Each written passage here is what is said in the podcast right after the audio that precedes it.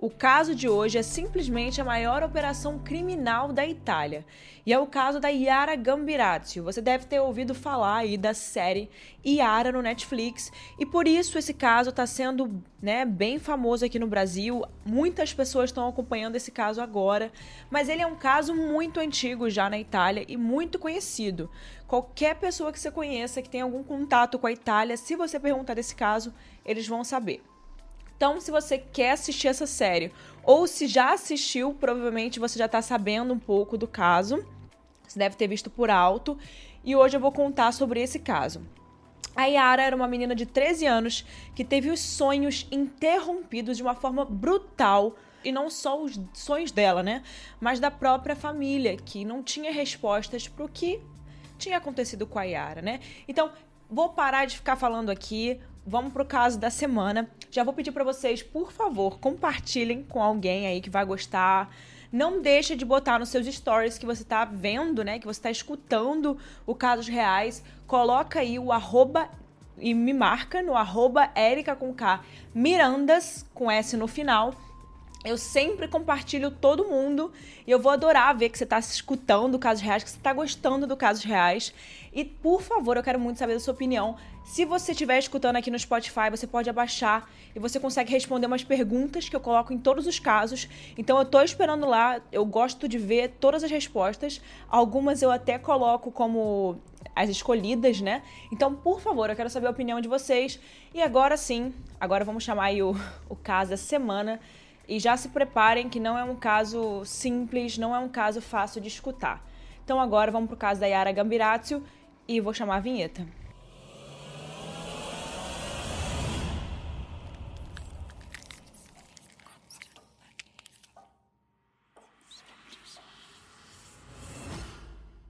A Yara Gambirazio nasceu no dia 21 de maio de 1997. Gente, ela nasceu no mesmo ano que eu nasci, e no dia 21, eu também nasci no dia 21, mas o meu é de dezembro.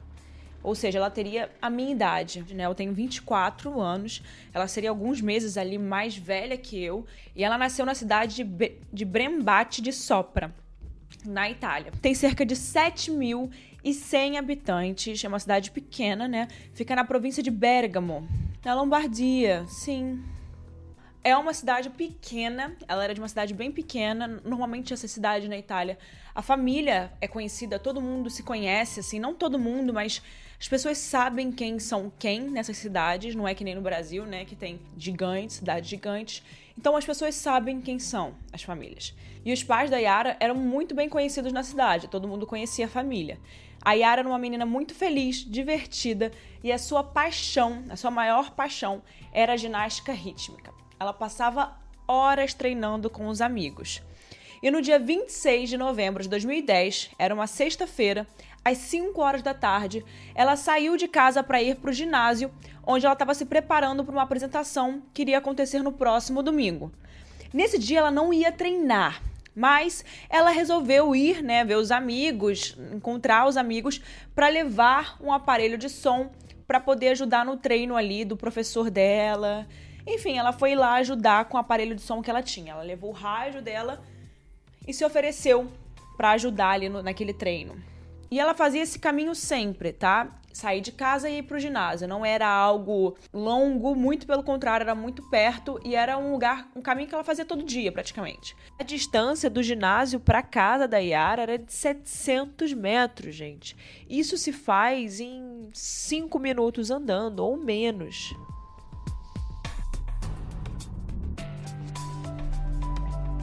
Ela saiu de casa sozinha e algumas horas depois, os pais notaram que a Yara não havia voltado para casa. E ela nunca fazia isso, né? Ela falava que iria voltar tal hora, ela voltava tal hora. Às 7h11, os pais tentaram ligar para ela, né? Tentaram contato com ela, mas ia direto para a caixa de mensagem. E foi aí que a preocupação dos pais aumentou muito. Ela não era uma menina de fazer isso. 20 minutos depois, a polícia foi comunicada sobre o, desa o desaparecimento dela, né, sobre o sumiço dela. E quem atendeu a, a chamada foi a Letícia Ruggeri, uma ex-policial. Poucos minutos depois, a Letícia enviou policiais estaduais e a polícia militar para Brembate de Sopra. os policiais foram direto para o ginásio onde a Yara deveria estar, né? Onde foi o último lugar que alguém viu ela. Eles foram até lá, conversaram com o professor dela e ele contou que a Yara realmente levou o aparelho de som e que eles fizeram um treino rápido e que ela foi embora logo depois disso. Ou seja, literalmente esse foi o último lugar que alguém teve notícias dela. Ela não disse que ia para nenhum outro lugar depois dali. E com isso a polícia conseguiu rastrear o celular da Yara e a última coisa que ela tinha feito foi ter mandado uma mensagem para uma amiga às 6h34, combinando de encontrar ela no domingo de manhã para fazer a apresentação. Lembrando que isso era uma sexta-feira. O ginásio onde a Yara treinava era grande e tinha várias saídas. Algumas pessoas relataram que viram dois homens conversando com ela perto de um carro vermelho. A Letícia, policial, decidiu usar cães farejadores na esperança deles acharem algum rastro dela pela redondeza. Então ela levou os cachorros ali pelos últimos lugares onde ela teria sido vista, onde tiveram relatos da Yara, e colocou os cães farejadores para ver se acham um rastro dela, para onde ela foi, para onde ela poderia ter ido. Os cães foram em uma direção oposta da casa de Yara, em uma aldeia chamada Mapelo. Os últimos sinais dela foram dados nessa aldeia às 6h49 daquela noite. Nos primeiros dias de investigação, todos os telefones de amigos e familiares dela foram grampeados e também tentaram rastrear todos que passaram pelaquela aldeia, Mapelo, naquele dia que ela foi vista, né? Foram 15 mil números e um desses números pertencia a Mohamed Fikri. Um intérprete traduziu uma conversa de Mohamed feita em novembro, naquela mesma época ali, onde ele dizia: Perdoe-me, Deus, eu não a matei. Fecha aspas. No dia 4 de dezembro, os investigadores foram atrás dele e interceptaram o navio onde ele estava e o prenderam. Na van dele havia um colchão com algumas manchas escuras que pareciam sangue, mas logo depois ele foi solto porque descobriram que a frase falada por ele foi traduzida errada e as manchas não eram sangue. Gente, assim, é, eu vou abrir um parênteses aqui sobre a polícia italiana, tá? A polícia italiana, com certeza, nesse caso, já devia estar, tá, né, louca, porque o caso se tornou um dos maiores da Itália, se não o maior da Itália. E eles deviam estar tá desesperados, de medo, com medo de que esse caso fosse um total fracasso para a polícia italiana. Então eles deram tudo, provavelmente eles deram tudo que eles podiam para tentar resolver esse caso e para tentar achar soluções o mais rápido possível. Por isso, né, que eles interceptaram, pegaram, grampearam o telefone. Normalmente a polícia demora para fazer essas coisas, né? E quando a gente vê essa agilidade, é mais a polícia americana. Que se a gente for ver polícia portuguesa, polícia é, brasileira, demoram muito para fazer algo. E se fazem algo. Então, assim, realmente nesse caso eles viram a proporção que estava tomando e correram para poder fazer algo, né, para tentar resolver o, o, caso. Então, eles acharam esse cara aí que a, a, a frase simplesmente foi traduzida errada, gente. Nem para eles tra trazerem um intérprete que falasse a língua dele. Isso, assim, é absurdo para mim, tá? Bom, enfim, o desaparecimento, como eu disse para vocês, já estava na mídia e ganhava cada vez mais reconhecimento, passando em vários canais e toda hora tinha alguma notícia sobre esse caso, não só na Itália, mas no mundo inteiro. Esse caso ficou muito famoso na época. A sua família, que era muito reservada, se afastou de todo mundo, de amigos, de familiares, de todo mundo da cidade, né? Eles começaram a trancar a casa inteira e não falavam com a imprensa e nem com ninguém. Mas eles decidiram fazer uma missa com as freiras do colégio onde a Yara estudava. Eles decidiram também dar algumas fotos dela para os jornais e para os policiais para ajudar a encontrar, talvez encontrar a Yara um pouco mais rápido, mas, é, mas não ajudou em muita coisa, né? Logo depois do Natal, já estava passando muito tempo, né? A sua família decidiu fazer um apelo nos jornais. E olha que eles eram reservados, então realmente eles já estavam, né, num, provavelmente muito nervosos, muito nervosos. Bom, na tarde de 26 de fevereiro de 2011, três meses depois do desaparecimento de Yara, um homem de meia idade chamando, chamado Hilário Scott pilotava o avião dele, controlado por rádio, na pequena cidade de Quinolho de Sola, que fica a 10 quilômetros da cidade da Iara. Ele avistou alguns pedaços de roupa e sapatos quando ele estava fazendo esse voo ali. E a investigadora, a Letícia, foi imediatamente na cena do crime após ser comunicada que havia um corpo. Quando ela chegou no local, ela percebeu que o corpo já estava em estado de decomposição, né? Três meses depois, um estado bem avançado de decomposição, mas ela conseguiu reconhecer uma jaqueta preta que a Yara usava naquele dia que ela desapareceu. Então, o corpo da Yara foi encontrado três meses depois dela ser vista pela última vez, né, gente? Então, vocês imaginam o estado de decomposição do corpo naquela altura, né? É... Enfim, mas ela na hora já reconheceu por causa da, da descrição das roupas e na hora viu que era Yara. E conforme foram analisando a cena do crime, eles encontraram diversas coisas que eram da Yara, como a chave de sua casa, uma outra jaqueta, o cartão, né, o chip do celular e a bateria do celular dela. Todos os itens e o corpo dela foram encontrados a cerca de 10 quilômetros da casa dela. Gente, sim, 10 quilômetros da casa dela. Gente, isso assim não é nada, né? Ainda mais numa cidade pequena, que era a cidade em que ela cresceu, em que ela foi sumiu, né? Uma cidade pequena. A autópsia foi realizada pela patologista forense mais famosa da Itália, que é a Cristina Cataneu.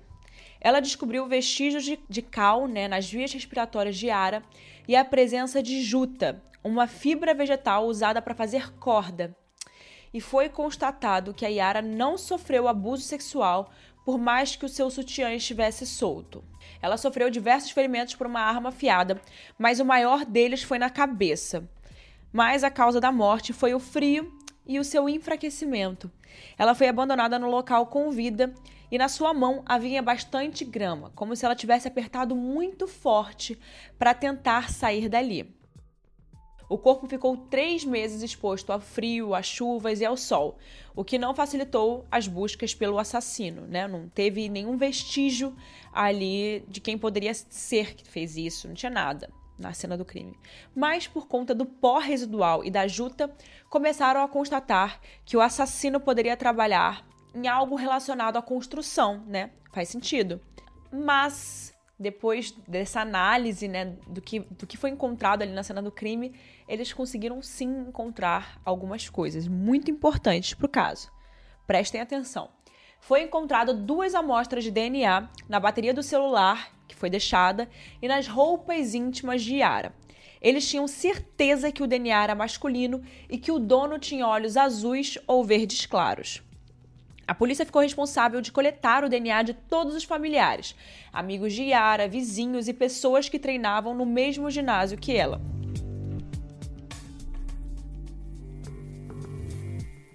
Mas a polícia militar resolveu focar e, se concentrou nos registros de telefonema que aconteceram no dia 26 de novembro de 2010 e foram solicitadas algumas amostras de DNA dessas pessoas. Foi um trabalho, gente, assim, super real. Realmente a polícia italiana estava querendo solucionar esse caso. Foi muito lento e muito trabalhoso. Os geneticistas de Parma, Pavia e Roma, três regiões muito importantes, né, levaram no mínimo seis horas para transformar apenas algumas amostras de DNA em algo que pudesse ser lido e comparado em uma tela de computador o custo de todo o trabalho feito iria se tornar uma das caçadas mais caras da história italiana. Foi o que eu falei para vocês, né?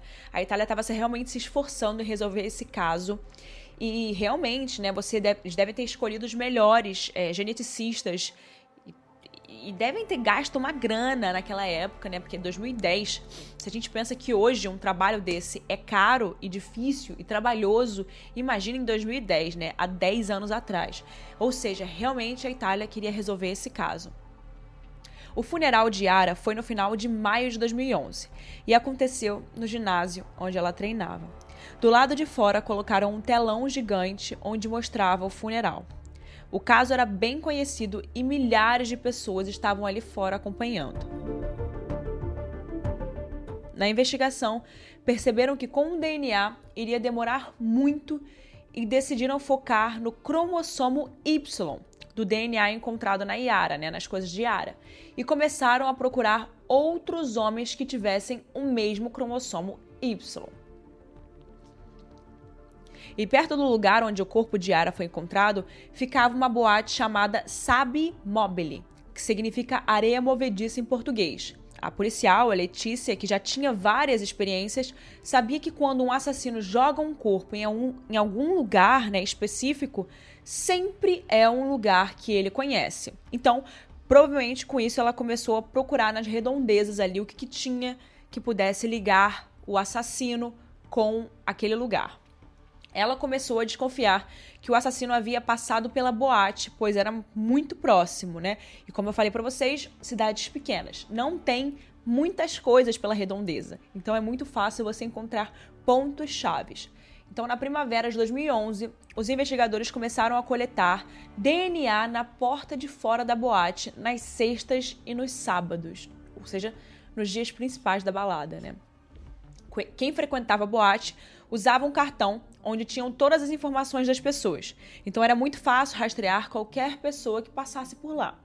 Em uma das amostras tinha um DNA muito semelhante ao que foi encontrado na bateria do celular da Yara, né?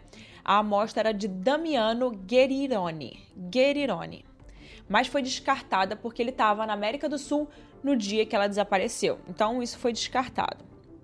Mas, procurando mais a fundo, a Letícia decidiu fazer uma árvore genealógica da família de Damiano.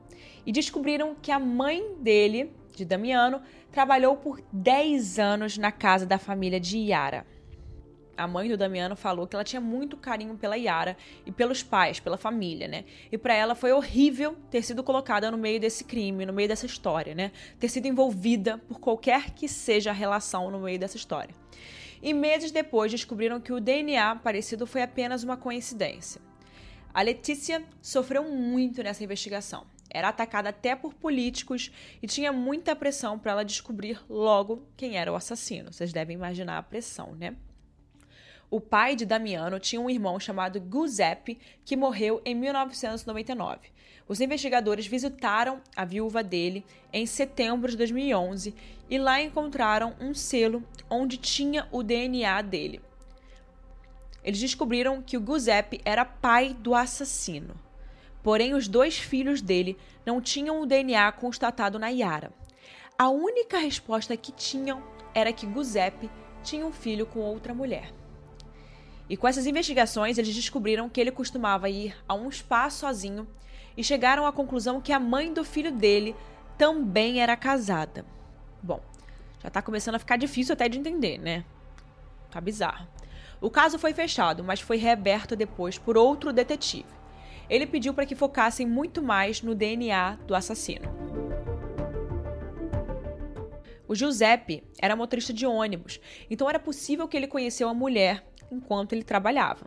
Em 2014, um amigo dele deu o nome de Esther Arzufi e o DNA dela, da Esther, bateu com o do assassino de Yara.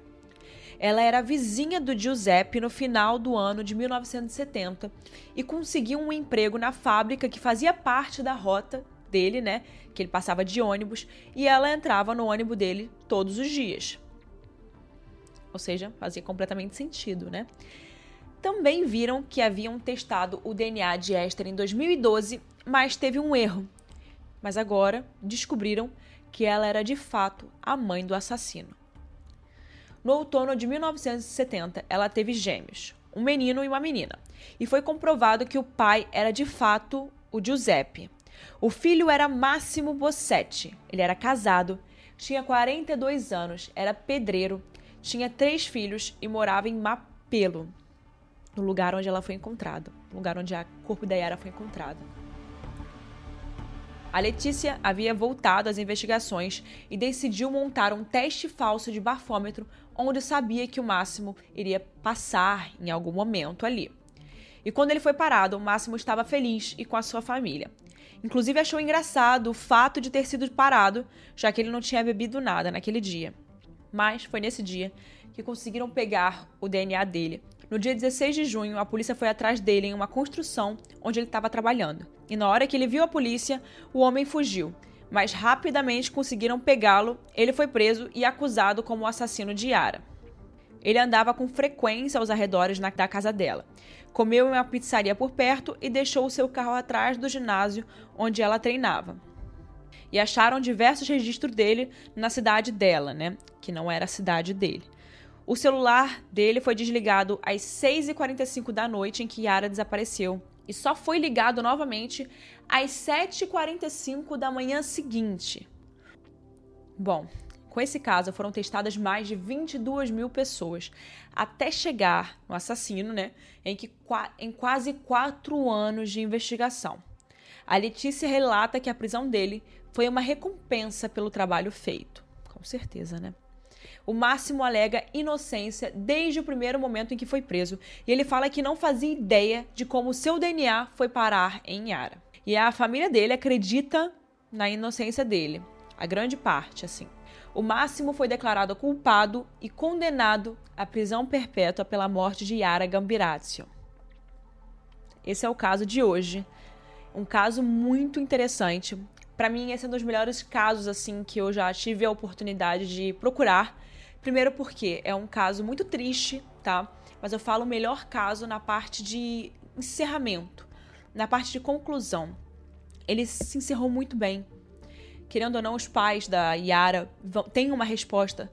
Chegou, todos temos uma resposta para o que aconteceu, principalmente a família, os amigos, as pessoas que querem o bem dela, né? Que queriam o bem dela.